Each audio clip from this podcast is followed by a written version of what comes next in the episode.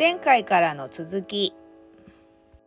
前回はイギリスで娘さんが通っている学校で週に1回日本語を教えるというその時の体験についていくつかお話しいただきました。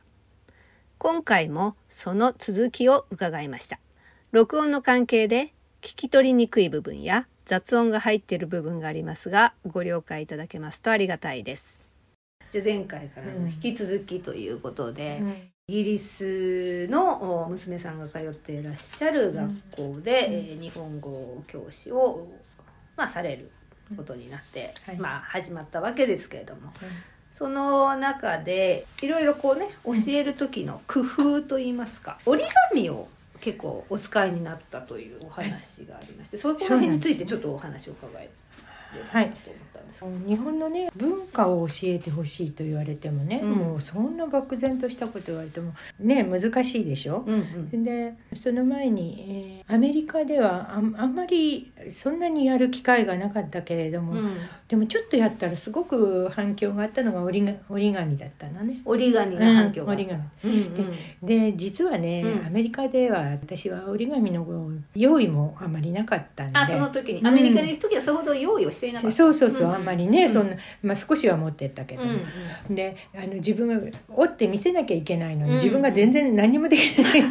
そうですね。状態でで今回はねやっぱりあの折り紙は若い女の子たちだしね、うんうん、女の子ばっかりだし、うんうんうん、アメリカの時はあの男の子もいたりしたけれど、うんうん、でもアメリカの時も兜なんかをね、うんうん。うん、兜を折った時それは大きな紙で折ってみんなかぶって、うん結構喜んでやったりして、だから今回も折り紙を持って行ったんですよね。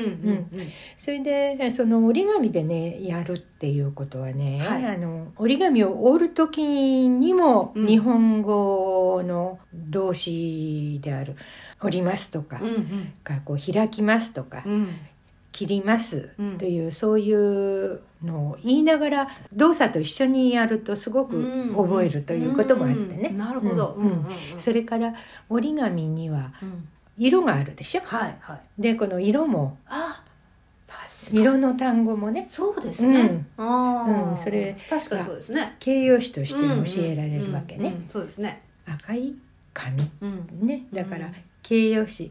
これはただの紙だけれど、赤い紙でこれは形容詞も知らないっていうね、うん。うん、形容詞名詞とかそう。で形容詞名詞動詞ぐらいまでしかあとあの他のはそんなにないからね、うんうん、もう教えることは短い時間だったから、うん、だからそれに使いましたね。なるほどね、うん。実際に動作をしながらそして目を見ながらそしてえっ、ー、と言葉もね一緒にこう、うん、あの使うことで、より記憶がそうです。あのしやすいっていう面があるんでしょうね。でこれはあのよく日本語を教える時にに言われるのは何々を教えるんじゃなくて、うん、何々で教えるっていうのをよくポイントにしなさいって言われるんだけどこれこれこそね本当に折り紙を教えるんじゃなくて、うん、うん、折り紙で教えるっていうのはねすごく日本語を教える時には有効ですよね。はあ、うんそれはだから言葉を教える時ってことなんでしょうねじゃあ、うん、そうね。うんうんうん。だからあの、えーと、日本でも、ま、違うあの学校の先生なんかも教科書を教えるんじゃなくて教科書で教える。だからあくまでも手段として。それそのものを、うん、これは折り紙ですって言ったらこれで終わっちゃうじゃない、うん、確かに確かに、ね、そうだからそういうことじゃなくてそれを使って教えなさいっていうことを言われるけれどもまさに私はそれをねやってってとても良かったと思うんで皆さんにもねおすすめしたいなと思う。そうなんですか、うん、でも折り紙はやっぱり人気なんですか？人気です。授業の終わりにね、うん、もう何枚かを持ち帰らせ、うんうん、そうすると復習じゃないけども、うんうん、寮に帰って、うんうん、私の場合生徒はみんな寮生ですからね、うん、普通のイギリス人の生徒は親が迎えに来て、うん、定時に迎えに来てバーッと帰っちゃうからね、うんうん、本当出たいんだけども、ちょっと出られないっていう子も確かにいたんですよね。だから寮の子だから寮の自分の部屋に帰っておるんですよね。うん、そしたらその集中ねずっとできるから。うん。うん、それでその寮の部屋の大体4人ぐらいでやるしてるから。授業にちょっと出てみたいけどまあちょっと様子見てる子なんかが一緒になってね。ね、うん、そうするとその子がこう教えることでまた、うんねあの学んでいくっていうことがあるでしょ、ね、ありますね、うん、それはそうですね、それで随分広まってね寮の中にいっぱい折り紙が折り紙でできた鶴とかコップとかねなんか箱とかオルガンとかなんか優しいの。でも鶴って意外と難しくないですか？でも覚えちゃうわよ。すごいですね、うん、鶴って結構難しいですよね、うん、それから私ねあの当時よく自分でもやったなと思うんだけど、はい、今ならなんかこれどうだったかなとか思う時にすぐ調べられるじゃん、うんうん、そうですね。今インターネットでね、だけどもうあの当時はそれがないんだからね。本とか持ってたんですか？うん、本は持ってたけれどもね。うん、その子、それで一番こう分かりやすい英語のあれとかね、うん、そういうのでコピーしてね。コピーしてね。して、うん、そうすると向こうも。あそういう説明英語で説明が書かれてあるものをこう、ちゃんと用意して、ああなるほどなるほど。そうなのよ。私がねあの折り紙っていうものはいつ頃からとかね、うんうん、それからどういう目的でなったかとかそういうようなことって、うん、本当に教えたかったんだけれども、うんうん、インターネットないじゃないそうですね。だからね調べようがない。だから今の人本当羨ましい。そうですね。調べようと思ったら。うんそうそうそう。あれ折り紙の期限とかやるとパーッと出てくるじゃないの、そう、ね,、なののもう本当にだからねもっと教えたいなと思ってもねできないことずいぶんあった。まあそんなことでね。あ、うん、じゃあ折り紙をやりながらあのすること、まあ、折り紙自体も人気だったでしょうし、うん。うん、その言語の日本語の習得自体も結構それでよくだったっていうのもあるんですかね。そう。です、あうん、素晴らしいですね。動詞もね、うん、覚えますしね、それで「私の趣味は折り紙です」なんていうふうにねどんどんいろんな日本語が広がっていくっていう、それから生徒の一人でものすごく折り紙の好きなエレナっていう女の子がいたんですよ、エレナちゃん。エレナちゃん。はい、うん、でこのエレナちゃんはね、うん、本当にたくさんもう来るたびにいろんなもの,、あの私にも見せてくれて。折り紙折って。そうそうそう。であの英語で書いた折り紙の本、うん、本っていうんでもね、まあ、コピーを渡して、うん、で私ができないようなあの、折ってきたりしたわけ、それでポイントをちゃんと教えてね。で部屋になら並べてたんだけれども、そのエレナちゃんの折り紙がある日ごっそり盗まれちゃったっていうことね。え部屋ってどこに飾ってたんですか寮の自分の机のところ。それがなくなっちゃったと？そうそうそうそう。取られちゃったんだって。えー、その結果はどうだったか私その後見つかったんだかなんか覚えてないんだけれども、はあはあはあ、とにかくその子が泣いちゃってね、うん、エレナちゃんの作品が盗まれてしまっちゃってまあエレナちゃんは悲しかったけれども、うんうん。うん、でもそれだけでもみんなあれだったんです。素晴らしい作品だったんですよ盗まれるぐらい。そうでもないんだけどやっぱり珍しいんですよね。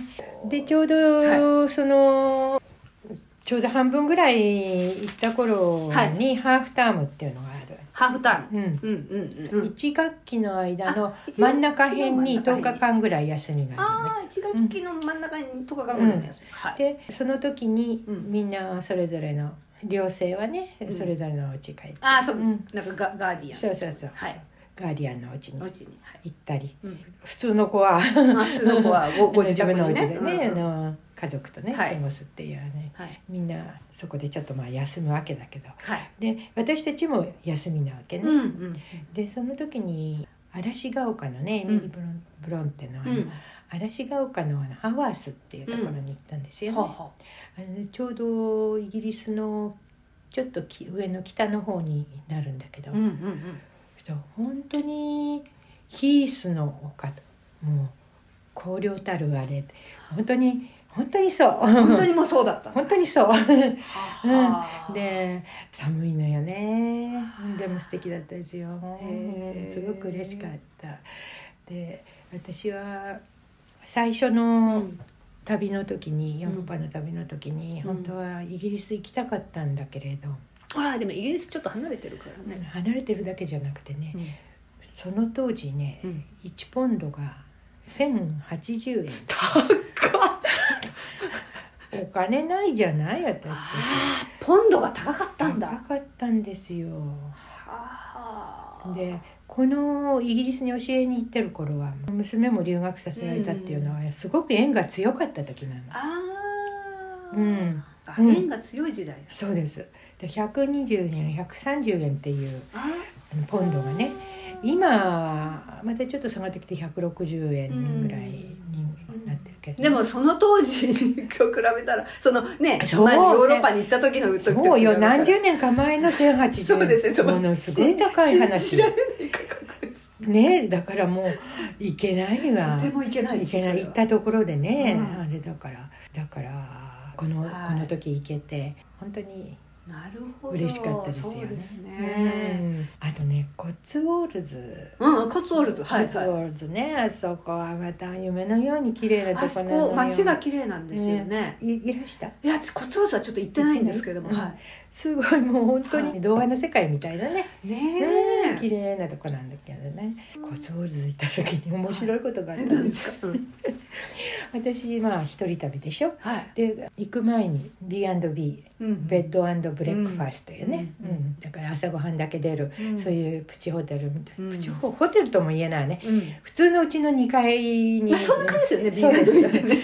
あの普通のうちの2階に下宿するみたいな感じでね、はい、それである町ちょっと町の名前忘れちゃったけども、はい、いくつかの町もうあの全部一つずつ行こうと思って、はい、で行って、うん、で次の町に行こうとして、うん、でバス乗ろうとしたら、うん、その時あのイギリスのバスって早く終わっちゃうのかな？なんか6時か7時頃ぐらい。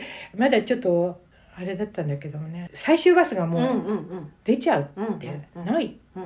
でも私次のところも予約してあるしね、で歩ける距離じゃないし、うん、イギリスのそういう小さい町って電車なんかないわけよ、日本みたいにこう公共のがないから、うん、どうしようと思ったら、うん、もう帰ろうとしてたバスの運転手さんが「どうしたの?」って言うから「こうこうだ」って言ったの、そしたら「じゃああの乗せてってあげる」って。バスの運転手さんが。そうえでもねちょっと、はい、バスの運転手さんの車かと思ったら、うん、そうじゃなくてねうんとこう時間見てね、うん、今日ちょっと早く終わったけからねまあこれに乗りなさいって私一人バス乗ってバスいきなりタクシー状態になってる、うん、これも信じられない話よ日本で。そんなあのない ない。ないねもっと日本人真面目だからそんなこと絶対しないじゃない。怒られちゃうからね。そう普通の公共のバスなのにさ。自由だ、うん、あの乗ってきなさいっていうか私も運転手さんの隣の助手席みたいなとこ、はいはい、車掌さんが乗るみたいなところに止まって、はいはい、そしたらまだちょっと外ね、はい、あの見られるからじゃあって言って案内してくれちゃったの。すごいですね。そしたら村の人もね普通のバスがこんなとこ来ないのにっていうのに、あの通ってるもんだからみんな振り返ったりもするんだけどさ、私なんか手振っちゃったりする。すすごうん、それで次の町のところのね、うん、あのどこだいっていうかこここの B&B なんですけど、うんうん、そこの前まで連れてってくれちゃったび っくりしちゃった。私それで降りる時に私どどおいくら払えばいいんでしょうね、どうしたらいいんでしょうって言ったらね1ポンドか2ポンドだったわけよその、はい、1区間の料金だけこはいここに入れなさい。かっこいいの。かっこいいえー、それだから 1ポンドか2ポンドか忘れちゃったけどコイン入れてでもなでももう半分食べかけみたいなケーキをあげて本当に助かりました。ありがとうございました。いやすごいですね。でもそれ、ね、そういうことをしても許されちゃう、そうそうなのよ。そのなん自由さっていうか。それはいいですね。ねしても怒られなかったのかしら。日本じゃありえないね。ね日本じゃありえないことですけど、うん、そので私記念写真で撮ってもらったからその写真を あの運転手さんの写真も残ってるから、はい、いつか行って会いたいなと思って、まだ会ってないけど、うん。いやねすごいですねそれは、うん、えそれ何何年前ですかそれ？えっ、ー、とだからあれですよね行った時の話ですよ、ね、だからうん、30年ぐらい前。ね。すごい。ねえそれはすごい、うん、すごくいい思い出。それはいい思い出ですね。うん。それでねで私はねハーフタームまではうん。B&B のうん。夫婦のうちにいたんですよ、はいはいでそこの夫婦いい人だったんだけれども、うんまあ、ちょっと飽きちゃったっていうのもあるし、ちょっとお金もちょっと高かったうん。私にしてはね、ホテルよりはずっと安いんだけど、うん。で探したのがうん。シェアハウス、シェアハウス、うん、でハーフタームの時にちょっと引っ越し行ったってあのスーツケースだけど。あのシェアハウスにうん。越したんですよ。うシェアハウスすごく面白かった。それはね、はい。えっ、と日本人の不動産屋のオーナーの人がうん。持っている大きなお家の中のうん。部屋がうん。個室がまああのベッド2つのところもあるけれども、うんうん。部屋が全部で5つぐらいあるわけ。うんうんでいろんな部屋によって値段が違って、うんうん。1週間単位で貸してくうんれるの、で共同の、うん。あのトイレと、うん。トイレが2つ3つあって、うん。それからシャワー室があって、うん。それからキッチンが1つでうんうん。それで生活するのね、うん。うん。それがねとても面白かっそれは5つ部屋があって5つ全部埋まってたんですか？たうんあの埋ま埋まってた埋まってた。うん。でそこはえお日本人がいるんですか？日本人です。あ全部日本人？全部日本人。うん、だからまあちょっとホッとできるし、あそうですね、うん。うんじゃあコミュニケーションは今日楽なんですね。うん。うんうんはいはい。食事の時間も大体一緒になったりするから、うんうん。だから仲良くなる、うん。ね。うん。でいろんな人がいるわけ。えどういう人がいるどういう人がいるかと思うでしょ、うん。もうあらゆる人がいるんだけれど、は私その後も娘に会いに行ったりする時ももういつもそこにしたから、うんうんもうごっちゃになってるかもしれないけれど、は印象に残ってるのはね、うん。私ぐらいのうん。今の私じゃないですよ、うんその当時のね。その当時のね、はい。だから50代がそうですね。未亡人未亡人って古いか言い方がちょっと言い方いなんだろうか まあいいでしょ。いやいいいいんじゃないですか。い い未亡人で。はい。でそれで、えーもう夫もいない、はい。だけど夫の財産も使ってはい。あのもう死んでいくんだっていう人ねもう。あお金は自由にある。そうそうそう 息子は一人いるけれども、はい。残さないで死んでいくんだ、はいはいはい。でねその人はねその前にスペインで行ってスペインあのフラメンコが好きなんです。はあ。だから1年間ねうんスペインで暮らしてた。すごい。だから本当に憧れてるのはイギリスなんだって。はう。それでイギリスそれでイギリス来て嬉しくてしょうがない本当に明るい人でねは純子さんっていうんだけどね名前もちゃんと覚えてるんだけど、、はい。いわよね純子さんね。どこの誰だか。いわかんないです。はい。うん、で純子さんがねイギリスでともう少し使い果たして帰ってくるんだって言ってましたけどね。え何してるんですか？そのイギリスでそれ。それでねまたね面白いねその人ね。うん。どこ行ってもねボーイフレンド作るわはだからスペインにはやっぱりボーイフレンドあそういうボーイフレンいドがいた。いやすごいですね、うん。いやそれすごい、ねボーイフレンドができるのがすごいです、それはねもうすごいおかしな人で、はいはい。あのこんな話全然いい話でも参考にもならないいやいや面白い話です。面白い話よね。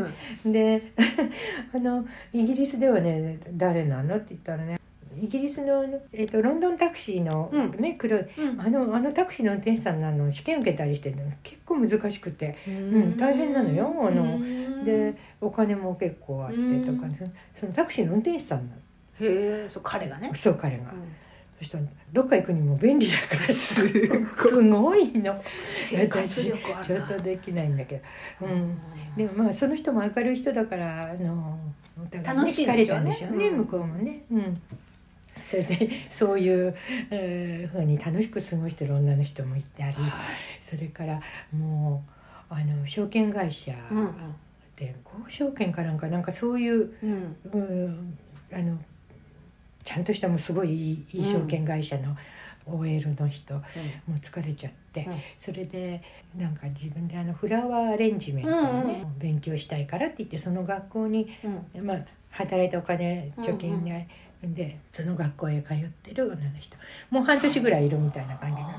そのフラアレンジメントを勉強するためにイギリスそうそうそれでゆきこさんって言ってね。でも今もまだ年賀状の中でやり取りあるけどね、うん、でその人はお菓子作りが結構上手でね。でお菓子なんかも食べさせてもらったわよ。そんな人もいたりそれからね。なんかねあのアカデミックな感じだけどもなんか面白い人。それぞれでみんな自分はどこそこのないという肩書きがない世界でしょ、うそういうシェアハウスっていうのはね。で、ね、えー、ちょっと面白いおじさんだなと思ってたら、うん、やっぱりまあいろんな話しても深い話も、うん、いろいろ私も勉強になって、うん、そしたらその後日本に帰ってきてから、国立大学の学長さんになったわ、えー、びっくりしちゃった。あのまあ地方だけどね。はい、うんいろんな人。いろんな人が。うん。それ面白いですね。面白いですよ。で商社マンが自分の家族を呼び寄せるまで家探ししながら1か月いるとかね。だからねいろんな人が来ては消えてかと思うと1年ぐらいそこにずっともう、うん、家借りるよりも自由度も高いし日本人もたくさんいてホームシックにならないでしょ。逆にホームシックになってからなったから来た人もいるしね。あの口コミでいろいろね。そうか、うん、そこですごくいいシェアハウスへえ、うん、じゃあそこでハーフタイムのハーフタイムでしたっけ？ハーフ。ターム。ハーフターム。ハーフタイムの後あれハーフタームだわね。ハーフタイム。はあれだわね。サッカーかなんかそうです。ハーフタイムサッカーです。その後の、うん、その後半は日本人のシェアハウス、うん、ハウスで生活的にはそそこで過ごしながら、日本語も少し慣れてきたからね、いろんな。で生徒たちも結構若いからね、うん、上手になってってくれて。で最終的に私が帰る頃には自己紹介、うん、自分のね、うん、それから自分の一日の生活、私は何時に起きます、何時に朝ごはんを食べます、で学校へ行きますとかね、そういうあのね、ポイントはね教える時のポイントはね、あのデスマス隊で教えるんですよ。デスマス隊、うん。はい、こっちが言う時もね「何々よ」とかね「ね」とかあんまり使わないで「です」「ます」で終わるようにしてなるべく日本語を使うとどん。どんいろいろ覚えてくれるわけ。です」「ます」をまあ基本にした方が覚えるんですそうそうそうあ,、うん、あまりバリエーションをつけないっていうことですか？それはどういう理由なんですか？あのねそれはね、うん、あの教えるっていうことのポイントの一つでね、うん、あの教えすぎないことなのね。あそれ混乱のもとなの、教えすぎちゃうとね、だから、まあ、日本に来てこれから日本になるよっていう人は別よ、だけども外国で日本語を紹介するっていう時には、なるべく不自然な日本語でもいいから、一つの「ですます」で行こうと思ったらそれで統一して、うん行きますっていうことは学校へ行きます、それをうっかりまた学校へ行くっていうふうにそうするともう違う言葉になっちゃうわけ。そうですね。うん、ね。学校へ、うん、行くと。あの私たちの日本語の間では「行く」っていう言葉、それから「食べる」飲む」買う、これを辞書形っていうのね。辞書形、ディクショナリーフォーム、辞書では「ま」「です」「ます」じゃ出てこないでしょ。そうですね。だから辞書を引くようなぐらいまで教えるんだったら「辞書形も教えなきゃいけない。辞書形うん、そう。だからその辞書形でないデスマスの方でも教える。ということで生徒たちはデスマスを使いながらその自己紹介と一日の自分の生活ぐらいを片言だけど話せるようにまでは持ってい。けたんです。うんうんうん、それで最後の方で校長先生とか、他の先生あの日本語自分もやりたいんだけどもちょっと生徒の間であれだからあのまあいろいろプライドもあるし、うん、っていうんで来られなかった先生は読んで、うん、興味あんのよって言われてるだから、うん、読んで発表会みたいにさせて。うん、その日本語の発表会を。そうそうそう学校でね、うん、が発表会ってってそのね。あるよ、うん。発表会みたいにさせて、そしたらうん、本当はね親だって呼びたいぐらいだけどね。あ本当ですね、うん、親あのねあのきっかけで親も興味持ってくれた人もいて、あのお母さんがね折り紙にも夢中になっちゃって、はいはいはい、でどっか折り紙売ってるところないかなんて探したりなかなかなかったらしいけど、うんうんうん、探して私後で日本帰ってきてから送ってあげたけど、うんうんうんうん、その子にはもうちょっとたっぷりあげて、お家帰ってね お母さんが作って、でクリスマスツリーを全部折り紙で作った。今年のクリスマスツリーは全部折り紙で作ったって。すごい嬉しかったですねもう鶴がいっぱいいたけど。すごいね、へそんなそうなんだ。じゃあその教し習ってたお子さんがこれだけ日本語を喋れるようになりましたよっていう発表会を学校の中でやって、えー、来れる親御さんはいらしてみたいな感じだったんですかね。親御さんはうん、親御さんは来れない。来られな親御さんは来られない。そこの学校のにいる先生たちとかがいらっしゃるって感じですかね。そう。ああでもあとあれですかね。そこの学校の生徒さんでも興味ある方が、うん、そうそう。そう、ね、ちょっと来てとか、うん、でみんなの前で習ったばっかりの日本語で話す話せたっていう達成感みたいなのはすごく子どもたちに良かったって。後のね感想で、あの校長先生やなんかの感想でね、もいただけたりこんなに日本語が話せるようになるとはそんな大したことないのよ。大したことないんだけれども私たちがペルシャ語話したらすごいじゃない？すごいですね。ねそういうあれで ね。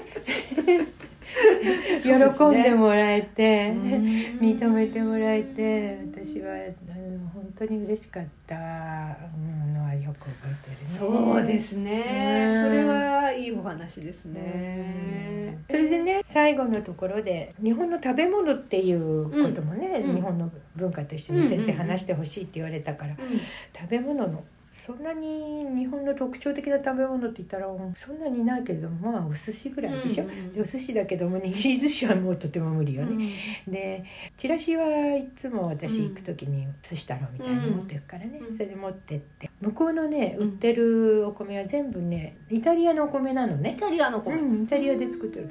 でそんなブスブスしてないの。ああ結構粘り気が。うんうんまあそうでもないけど、ね、日本ほどじゃないけど。かなり近い。か美味しいわよ。でうん、でそれでその時に彼女にね私の友達に協力してもらって、うん、炊飯器でたっぷり炊いて、うん、で彼女は半台を持ってるから。ああいいですね。半台があるとね、そう。絵になります。すごくね日本的でしょ、華やかうん、それでたっぷり作って、サプライズみたいにして持ってって、そしたらね私パーッともみのりを巻いちゃったのねある程度。こう海苔を。海苔をね、まあ日本だと美味しいですからね、うん、で色もねちょっと黒が入ってきれいじゃない？ね、緑はなんか他のがあるからさ、はい。と思ったらねものすごい気持ち悪い顔するわけ。そうイギリスの人が、髪の毛だっていうのね。ああ、うん、ね。髪の毛のようだと。そう。海苔が。そうこれは髪の毛かっていうからさ違う。これは、海藻であるそう海藻であると。うん。ね。海藻を食べない あの干して、乾かして、パリッとさせてそれで刻んでっていうねそういうあれでやっぱりどうしても気持ち悪いみたいね。海藻を本当に食べないんですね。うんあのねいやあの私帰ってからねなんか朝日かなんかのあれで見たらねイギリスのどっかの地方はね海苔みたいなもん食べるんだって。じゃあ地域によるのか。うんねだからちょっとでも私たちも日本人でも日本の食べ物で全くこの年になるまで食べたことないような、見たことないようなのあるじゃない、それそういう類かもしれない、あそうです、だからほとんどの人はね、うん。海藻というか海苔は知らないん。じゃないかしら、あのねドイツのハインツさん、私のお世話になったハインツさん。のうち行った時に海苔巻きを作ったん。ですよそれでハインツさん。の姪の女の子に、を呼んで、しょっちゅう遊びに来てたからね、でその子に食べさせると思ったらもうすっごくあの黒い紙で巻いたって言ってねすっごい不思議がってたからやっぱり黒い紙とか髪の毛とか。髪の毛を連想しちゃうんだ。うん。そう。そうなんですね、うん、それだからやっぱり食べなかったからね。あそう海苔は避けるあのドイツの場合は食べなかった。食べないし、うん、あのイギリスの場合はだからしょこらかいっぱい 少しずつ取って。あ取って せっかくせっかくやったけどね、うん、私が食べて、うん、美味しいなって。でそれでそしたらねすごく本当によく食べた。綺麗になくなった。うん。なくなったのよね。で友達に聞いたらねすごくねお酢使うんだって。イギリス人。あイギリス人、うん、結構。じゃあお酢。あのマリネとかみんなそうじゃない？そうですねね？確かに、うん。あじゃあ酢が入ったもそうのがそうそうそう。好きなんですねうん。基本。全然違和感ないし美味しい美味しい美味しいって食べてくれって。うん。